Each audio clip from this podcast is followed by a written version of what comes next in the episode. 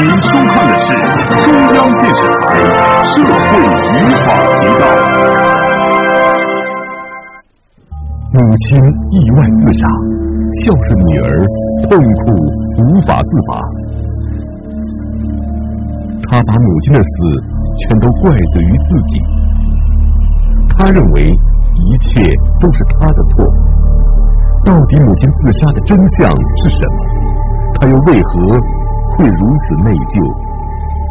欢迎收看本期心理访谈：母亲自杀之后。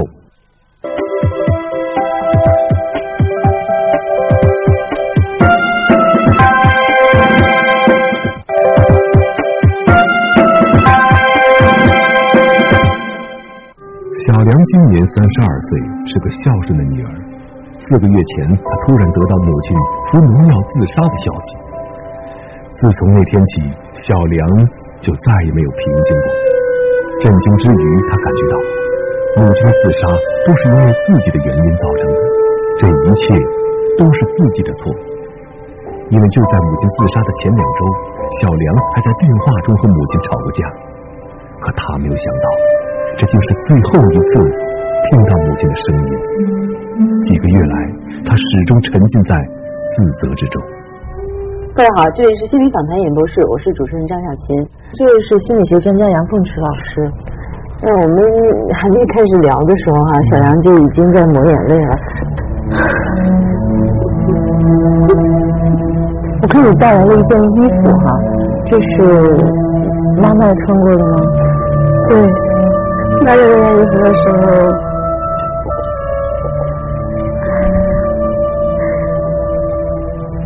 我就会觉得，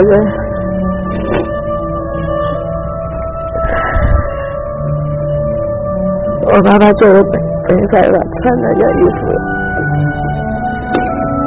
我后悔。我有时候会责怪我自己，就是我把他带到带到我北带到北京了，我想。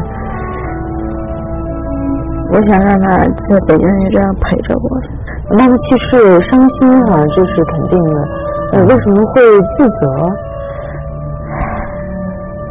因为我觉得这件这件事情跟我都有关系，就完全跟我都有关系。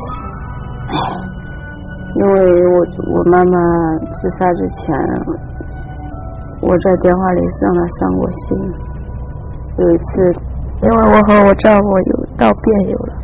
我妈妈她打电话打到打到我家里面，我接她电话，她告诉我说让我她要跟我的丈夫说几句话。我听到她这么说以后，我就说你不要操那么多心，我说这事你能管得了吗？然后我说你把电话挂了吧，我就这么说了。其实说完以后我也很后悔。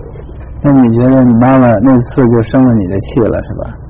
对他生我的气了，他肯定是会想，我担心你，你不理解我，用这种态度对我，他很，我觉得他很失望。我觉得，我觉得我对不起我妈，我自责。我每天晚上做梦，都是梦到我妈妈。等我醒来的时候，我都会沉浸在这一个梦里面。这几个月我哭的，我觉得。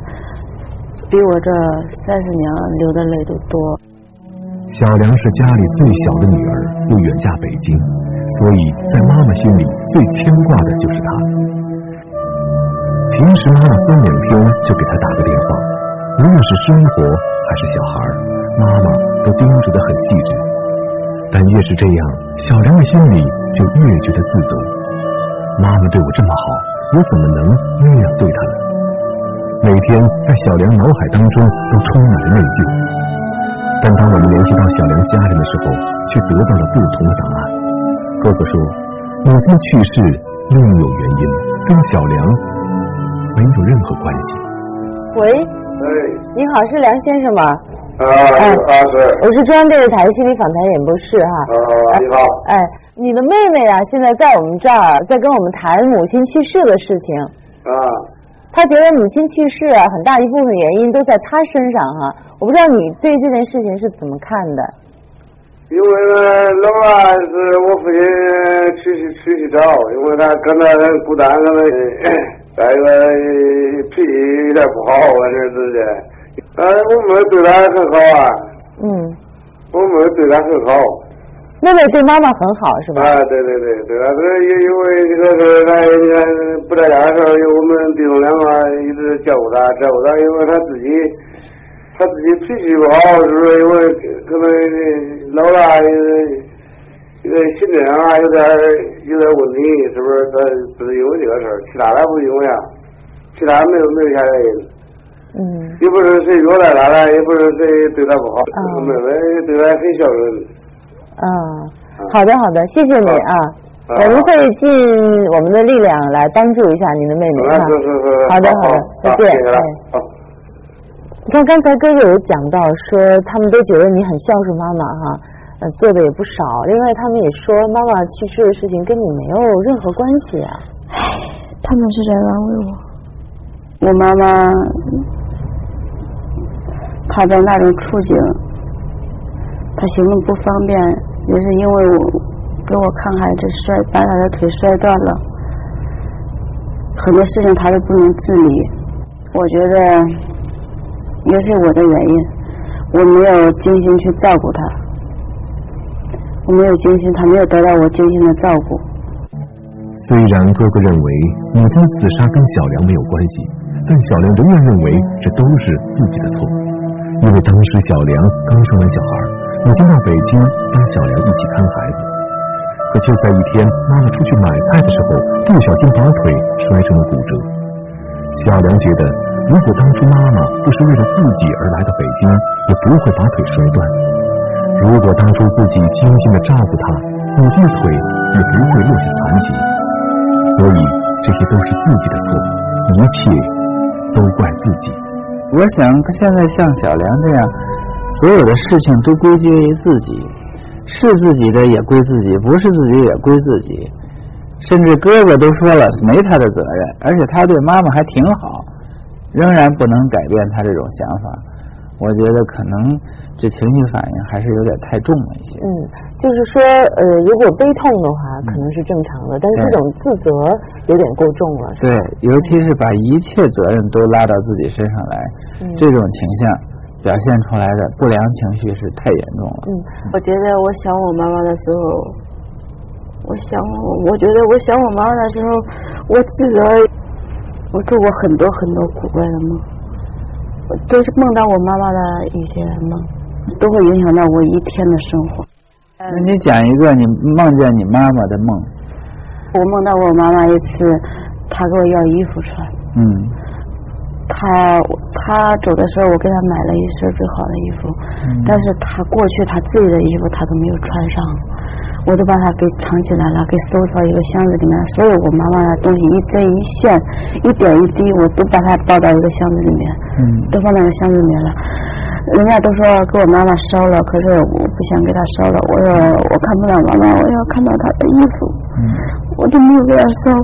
可是后来我妈妈，她我在梦里梦到她，她说，她说我我的裤子说一件也不给我，她说，她是这样，她叫我，她她让人家叫我，她说，她要给我讲一讲，她说就是我死了怎么的，那就是我死了，我一个裤子也没有，她说，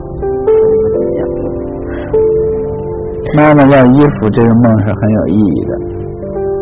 实际上你心里很清楚，你把你妈妈的衣服全都收在你这儿。可是我并没有想到我妈妈会给我要衣服。你没想到，但是你应该知道，你妈妈的衣服现在全在这里，妈妈的衣服都被你死死的、牢牢的收在一个箱子里了。我们看到的这一点，其实让我们联想到，他可能跟母亲的感情很深厚。嗯。他最爱他母亲，母亲也最爱他。所以他们之间相互之间投入的情感都比较深厚。我以前我觉得我和我妈妈从小都我们两个过日子。我爸爸去世的早，我哥哥都成家了，我都是和我妈妈我们两个过。我觉得等我结婚以后，我来北京也一直把我妈也带到北京，每每年她都会在这住半年，或者是就这样，每年她都会住。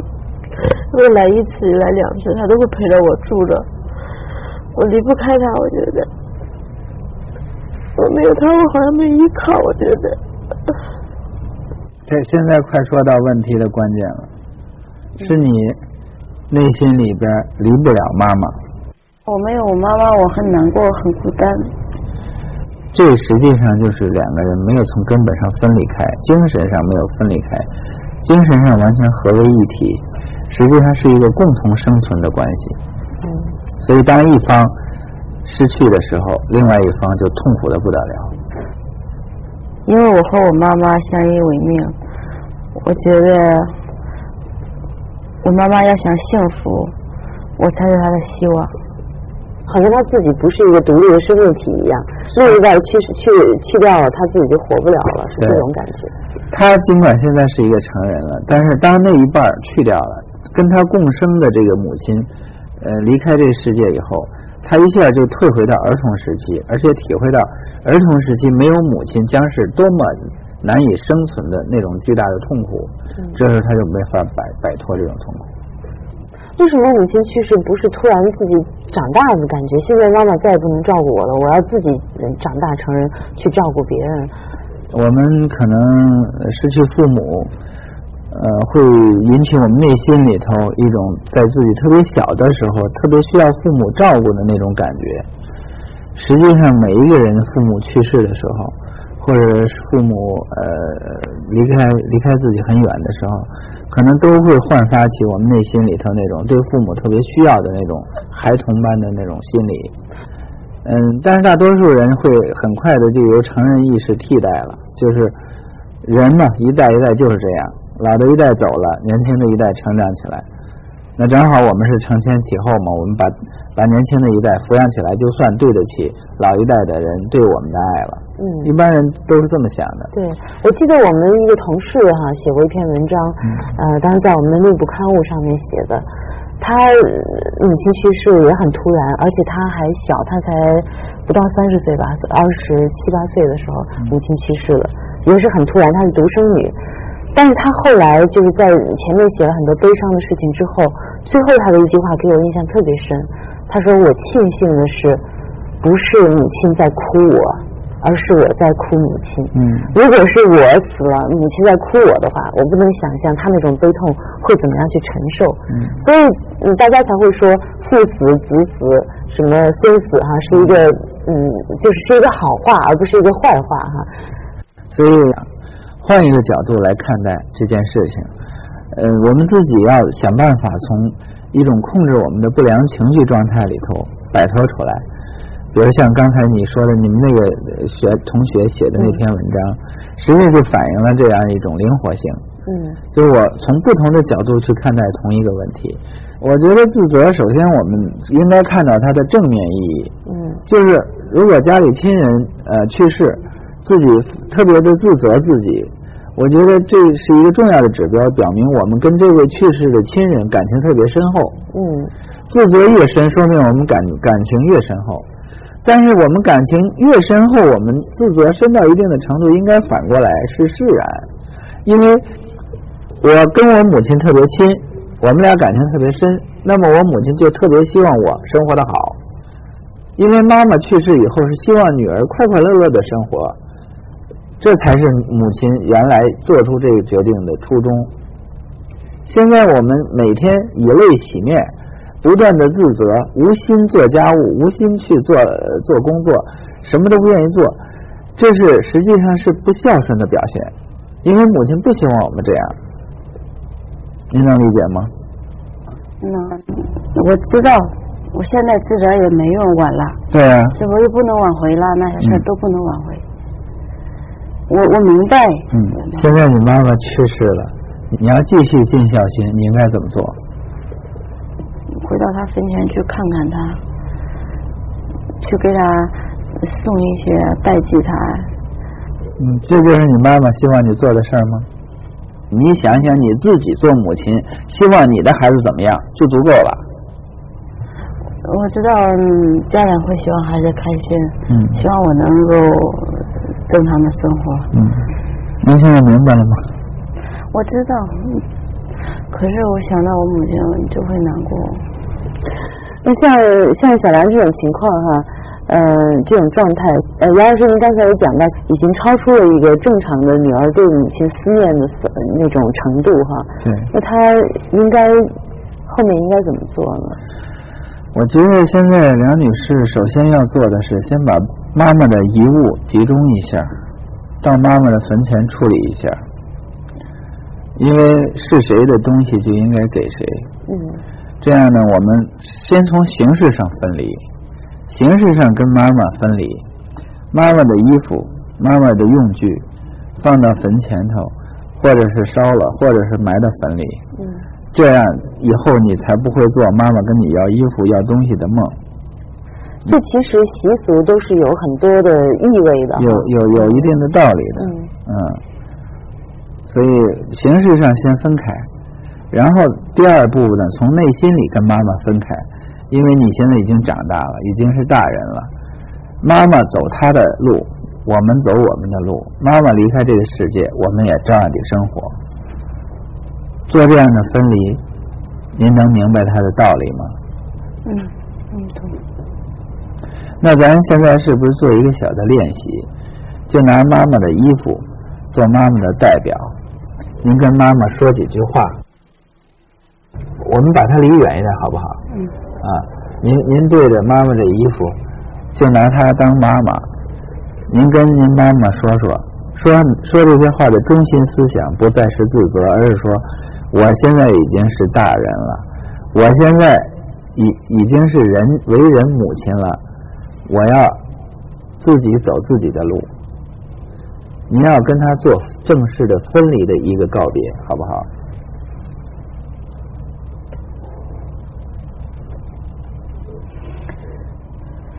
妈妈，你知道吗？你这个人，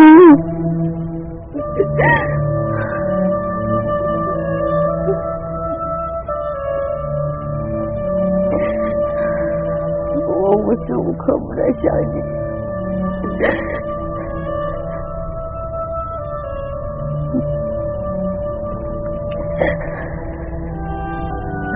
我不想跟你搞拼，但是因为我自己说是我还有孩子，我不想以后再想你。不是不想他，妈妈还要想，但是要让妈妈知道你生活的快乐，这才是重要的。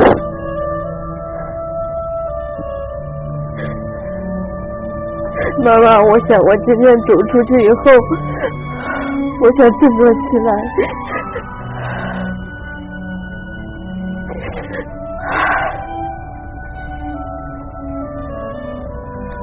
我会向你告诉我，我想我会向你说一些好的消息，希望你也很快乐，听到我的消息也快乐。我也希望你九川之下会快乐，会来信。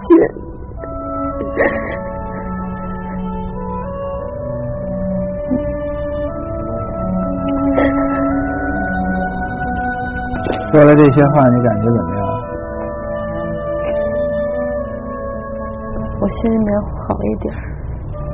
嗯，那这次母亲去世，也许是梁女士跟母亲分离的一个契机哈，对对，是她自己自我成熟的一个契机。对，我觉得小琴说的这个话，梁女士要好好的思考。